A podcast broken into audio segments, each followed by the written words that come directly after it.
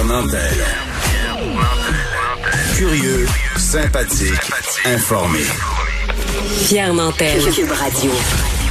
Bonjour tout le monde, on est mercredi, on est le 16 juin, puis on a bien dormi parce qu'on avait une nuit fraîche, maude, et ça sera pareil la semaine de demain soir, on va avoir une belle nuit fraîche, mais des belles journées de soleil, 22 degrés. Dormir les fenêtres ouvertes. C'est fantastique. Se faire hein? réveiller peut-être un petit peu Les trop oiseaux. tôt par les oiseaux, mais euh, non, c'est le fun des, des nuits fraîches comme ça là, après les grosses chaleurs qu'on a eues, c'est euh, ça fait du bien. Ce que tu décris là, ça c'est de la qualité de vie. Hein? Entendre des oiseaux, sentir qu'ils nous réveillent tranquillement, c'est le bonheur ça. Mais c'est loin d'être aussi simple du côté de Québec, alors que on sait maintenant que le 13e féminicide porte un nom. Il s'agit de Nathalie Piché. Oui, exactement. Puis on a des détails là, ce matin dans le journal de Montréal, autant que dans le journal euh, de Québec. Là, là-bas, ça a été le premier meurtre euh, de l'année.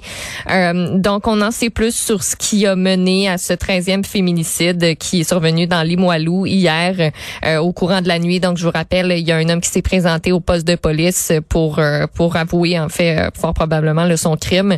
Les policiers se sont rendus à l'appartement, ont fait la découverte de cette femme-là qui visiblement là, avait été victime euh, d'un acte violent, puis euh, elle est décédée là, euh, sur place. Donc Nathalie Piché, 55 ans, on apprend qu'elle s'était mariée à Noureddine Mimouni, 33 ans, quelques mois après qu'ils se soient rencontrés sur Internet. Et ça faisait pas nécessairement là, l'unanimité dans la famille. Là. Puis euh, cette femme-là avait une confidente à qui le journal a parlé, qui disait ben qu'elle s'était confiée à elle, qu'elle savait qu'elle était victime de violences conjugales. On apprend aussi dans le journal ce matin que cet homme-là, qui était déjà connu des policiers, euh, avait un interdit d'entrer en contact avec cette femme-là. Ben oui. Euh, puis finalement, ben écoute, ça n'a pas été respecté. Il y avait des craintes du côté de la plaignante, évidemment que euh, finalement, ben ça le soit pas, et c'est ce qui est arrivé. Donc, euh, on explique dans le journal, euh, c'est quoi, sais, un 810, le 810 qui avait été émis contre lui. Ça stipule qu'une personne qui craint pour des motifs raisonnables qu'une autre personne ne lui cause des lésions corporelles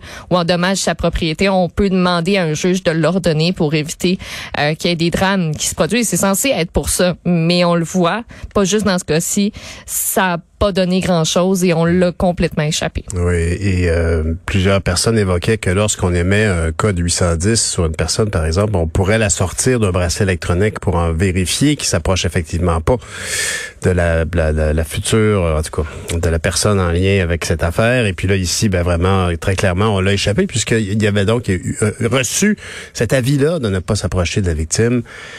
Ça Et- remet encore euh, en- dans la conversation, en fait, est-ce qu'on prend bien en charge ces hommes-là? Est-ce qu'on prend bien en charge aussi les victimes? Est-ce qu'elles sont euh, si bien protégées que ça? Il y a Pierre-Hugues Boisvenu hier qui a fait un, un gros statut Facebook qui vaut la peine de lire. Il est dans le journal aussi ce matin.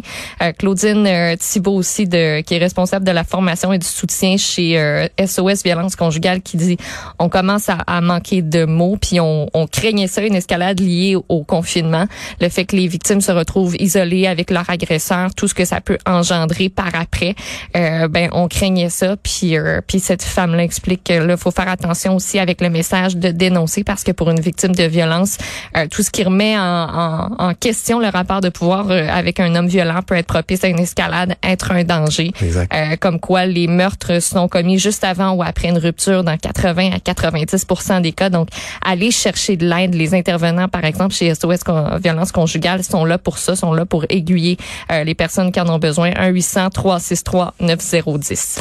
Merci, Maud, de rappeler toujours ce numéro de téléphone. Et puis, euh, hier, le ton de Geneviève Guilbeault, franchement, on avait l'impression que cette femme, ce, ce personnage politique, cette ministre de la Sécurité publique, qui euh, a, en tout cas, pris bonne note de tout ce qui s'est produit dans les derniers mois, a agi, euh, avait l'air découragée hier, vraiment. Et euh, je pense qu'effectivement, on a une question à se poser entre hommes. Puis, et, et- et moi, je pense que la piste amenée par... euh, par Richard Martineau euh, sur le fait à quel point les hommes sont, sont- ont une relation étrange avec leur conjointe euh, et, et, il évoquait par exemple que quand une personne, euh, quand un couple de longue longue date décède, quand le mari décède, la femme perd pas tous ses moyens alors que très souvent l'homme en meurt pratiquement de, de, de, de, de, tristesse ou d'abandon.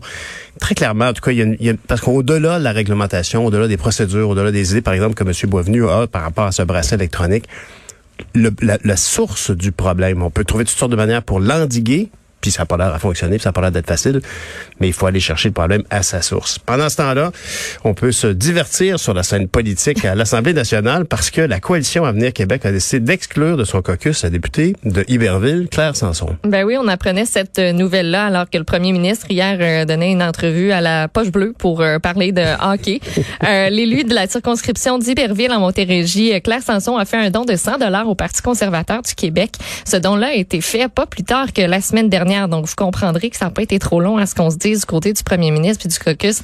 Euh, bye bye, Madame Sanson. Euh, il y a beaucoup de jeux de mots hein, présentement sur euh, les réseaux sociaux. Claire sans jugement. Ah oui, ça, ah oui. ouais, c'est c'est ouais, c'est un peu difficile de ce côté-là, mais dans un communiqué de presse, donc le président du caucus euh, du gouvernement dit que sa formation peut pas tolérer qu'une députée appuie financièrement une autre formation politique qui conteste et rejette la science et les mesures sanitaires en place.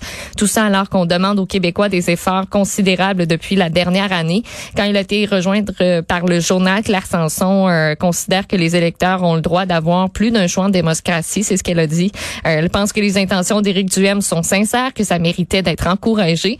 Et on lui a demandé si elle comptait rejoindre les rangs du Parti conservateur du Québec. Elle a répondu on verra. Elle dit aussi qu'on lui a toujours fait sentir à la CAQ qu'elle avait pas sa place dans le parti, dans le caucus. Euh, on apprend ça dans quelques articles ce matin. Puis selon Martine Biron de Radio-Canada, Éric Duhem tente de convaincre Claire Sanson de quitter la CAQ pour se joindre à lui depuis quelques semaines déjà. L'aurait rencontré à trois reprises.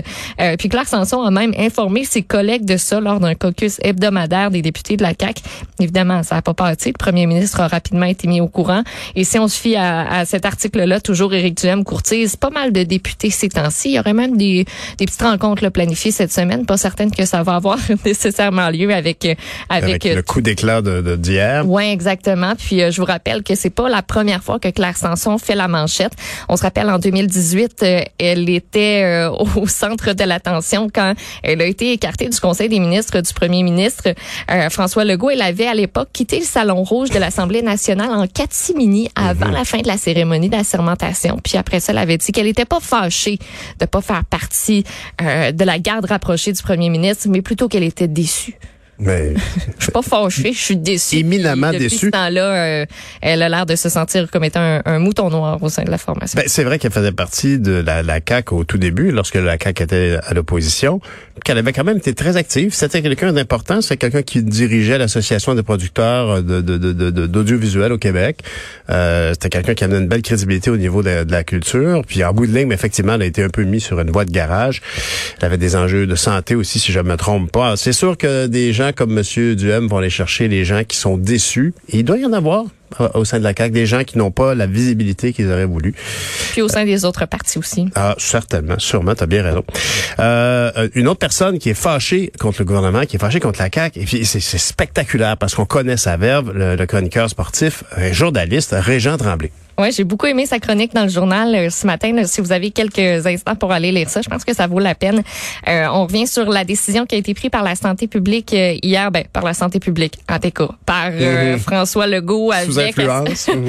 avec euh, la, tu sais, ça a été euh, entériné par la santé publique là, mais de recevoir plus que 2500 personnes au Centre Bell, donc on va augmenter à 3500. Puis c'est pas juste pour le Centre Bell parce que sinon on s'entend que ça aurait très très mal passé, mais ce sera pour tous les événements là, à compter de la semaine prochaine. Mais ce jeudi, à partir de ce jeudi, donc euh, on va pouvoir avoir plus de gens au Centre Bell, juste à temps pour le premier match du Canadien dans la série à domicile, en tout cas euh, contre Vegas. là, le, le deuxième match est ce soir, mais toujours du côté de Vegas. Et euh, Régent Tremblay ce matin dit à 15h30 lundi, ça c'est son début de texte, il était interdit de vendre une bière à 11h01. Les bars fermaient à minuit, puis est arrivé un miracle. Les noces de Cana, les Calinours, c'est un party de noces dans la ville de Cana que Jésus a voulu protéger le fun des mariés et des fêtards. Les accommodements religieux du CH, c'est le nom euh, de son euh, de son texte ce matin. Puis lui, dit que c'est complètement injuste ce qui se passe pour les autres sports, notamment les autres équipes. Par exemple, le CF Montréal qui est privé, les joueurs sont privés de voir leur famille. Le, Ah oui, le il joue aux États-Unis, ben oui. jouent aux États-Unis, puis ils n'ont pas les mêmes privilèges que les joueurs du Canadien qui, eux, peuvent entrer, sortir comme ils veulent. Canada, États-Unis, il n'y en a pas de problème. On a fait une exception pour eux, mais pour les autres sports, ça passe pas. Euh, parle aussi de ce qui se passe avec le tennis, avec la boxe. Tu sais, il donne plusieurs exemples concrets de se dire, ben voyons pourquoi avec le CH ça passe, puis pourquoi à cause de ça, ben on est capable de déconfiner un petit peu plus. Euh, c'est un bon texte est- à lire ce matin dans le Il journal. est très, très en verbe. Il fait même une association entre le CH et le début du mot chrétien. Oui. Alors, effectivement, de, de beaux parallèles d'un gars qui s'y connaît. Merci, Maude. Bonne journée. Bye, bonne journée.